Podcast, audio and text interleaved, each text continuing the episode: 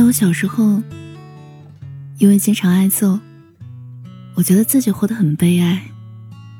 又因为手里没有几个零花钱，所以唯一的爱好就是看书。因为看书算是我们那个时候成本最低廉的一种爱好。我经常读高尔基的《童年》、雨果的《悲惨世界》一类的书。在这些作品里，我看到别人经历着更大的苦难，因而从别人更大的苦难里，我得到了慰藉，也很少再沉湎于自己的悲伤里。从那时候开始得知，原来悲伤可以治愈悲伤。今天有四个关于失恋。暗恋的故事送给你。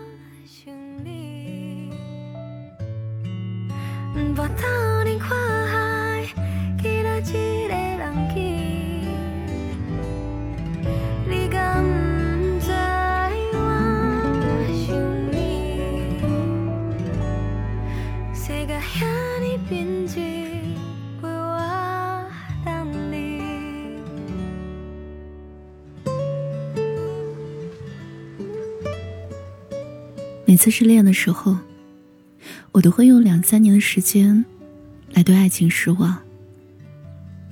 当我二十三岁深爱一个人的时候，我觉得我随时可以为他去死。我是真的发自内心这样想的。倘若一辆火车迎面而来，他正好站在铁轨上，我会毫不犹豫冲上去。把他推出去，不管自己会不会因此丢掉性命。可能是从小就带着有点过于浪漫主义，因此常常脑海里冒出这种傻傻的念头。有时候我盯着他的侧脸的时候，我脑子里总在反复上演为他牺牲的电影画面。也正因如此，每逢我失恋的时候。我也觉得我生命的一部分，已经随着这份感情的结束死掉了。一朝被蛇咬，十年怕井绳。这大概是趋利避害的本能。爱情有时候就像一根绳索。你说你不相信爱情，跟你说你不相信这个世界上有的绳子不是蛇一样。不管你爱与不爱，这世界上总有人正在相爱，也有人能把爱情过得伟大。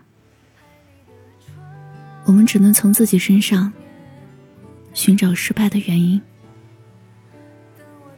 事过境迁，如今我不再愿意为他去死了，因为我找到了一个让我满脑子都是。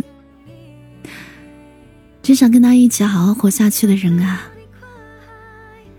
所以，与其宣称对爱情失望，我们不如反过来问问自己：你还有重新爱一个人的能力吗？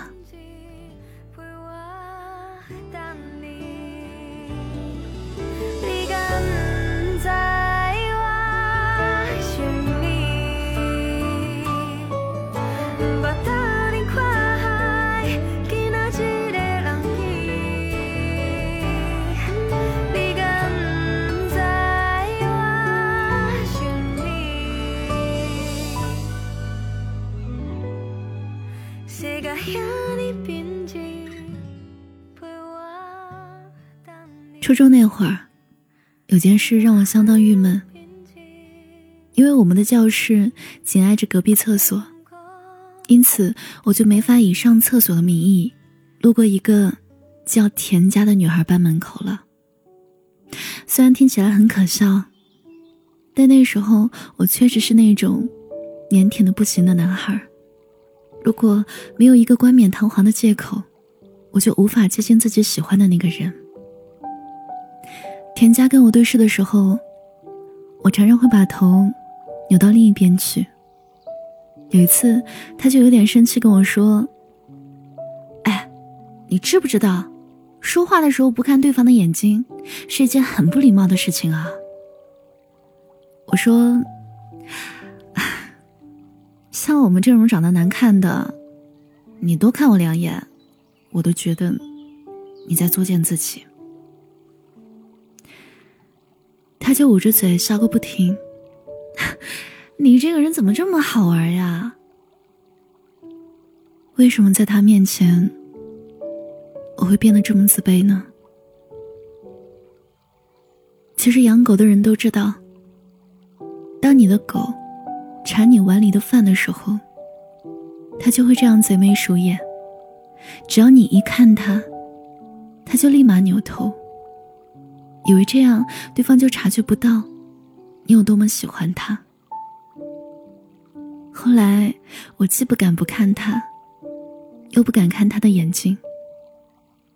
这样一来，我就很容易被误认为在盯着他的胸部看。这样就显得我这个人太轻浮了。后来，我就只能盯着他的脚跟他说话。因为厕所的原因，我每天都在走廊上，光看脚，我就知道。是他路过了，我双手插兜，朝他的背影喊了一句：“嘿。”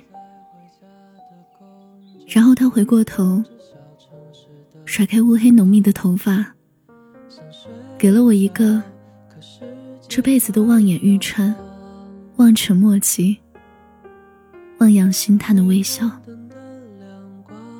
我知道，从喜欢他的第一天开始。我就开始了一段旷日持久的失恋，直到我连这种失恋的感觉都失去了，我就再也没有喜欢过任何人。我会不会习惯人来人往？你说我眼里的光芒没有一件。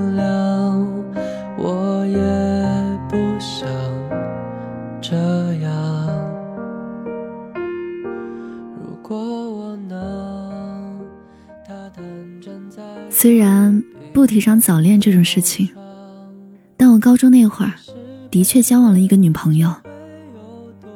交往的内容是每天放学送她回家，除此之外，我们到分手的时候连手都没有牵过。那个时候，我向家里郑重提出我要换一辆新单车，我妈答应我了。交换条件是我要考进年级前十。等我终于拿着成绩单回家的时候，我妈又变卦了，说我毕业了，用不着骑单车了，说是买车的钱留给我做毕业旅行的经费。因为这件事，我跟我妈大吵一架，吵到最后，我开始崩溃大哭。我这个人其实很少哭的，但那一次，是真的很悲伤。十七岁的眼泪，都挺荒谬的。我想买单车，是想换一辆后座新一点的，因为当时的女朋友说我的车后座锈迹斑斑的，卡得她屁股很疼。后来她因为转学，跟我提出了分手，我的新单车也就没有了用武之地了。我们俩还是朋友，我会借书给她看。我书柜的书，因为它变得越来越多。他会在未看完的部分折起一页作为标记。那些没有抚平的书角，我都替他保留着。而随着时间的流走，这些折角成为我们仍存的唯一的生活交集。现在回想当时的那些失恋的眼泪。也都是挺温柔的回忆吧。我并非不愿做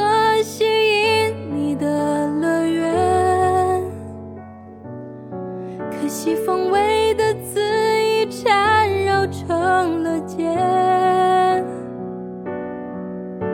谁又会等候，在我门外反复留恋，找地图上不存在的。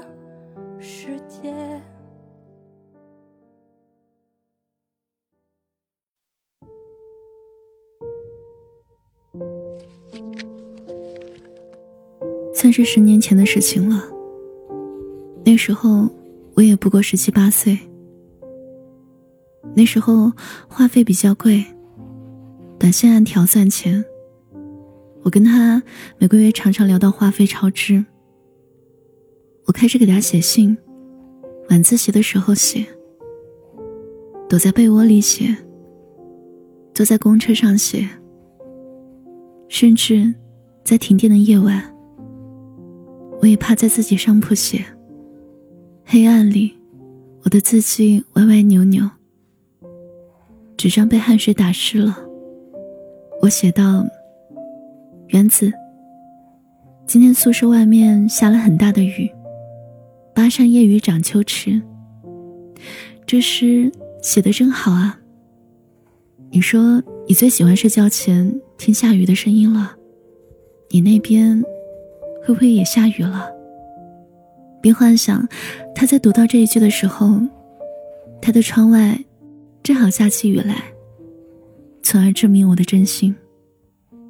他回信说：“谢谢你，你的雨我收到了，但不过是在收到信的第三天才到的哦。”我写信说：“原子。”他又回信说：“拜托你，请不要叫我原子了。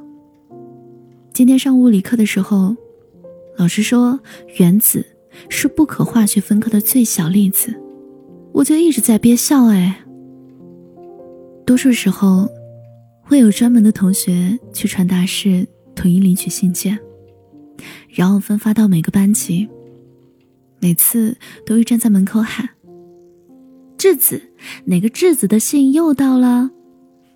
全班哄笑，因为我的名字里面也有个质。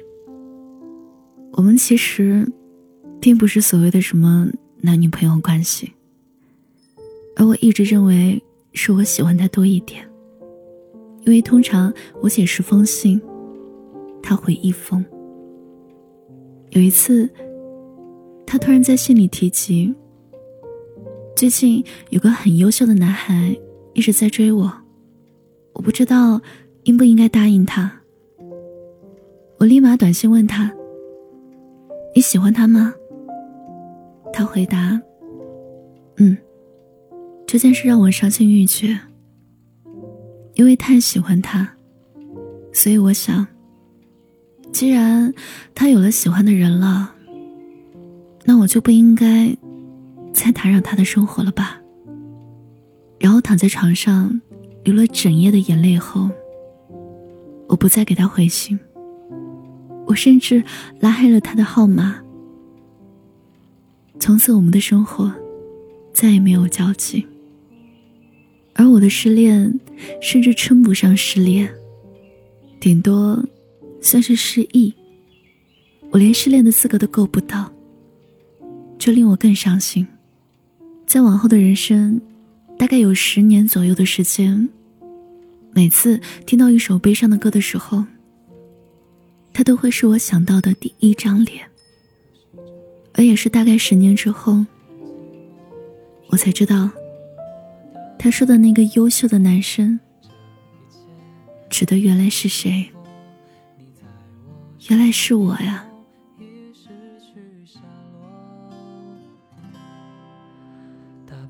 的青春被我挥霍，我还是会关注你的星座。太多太多，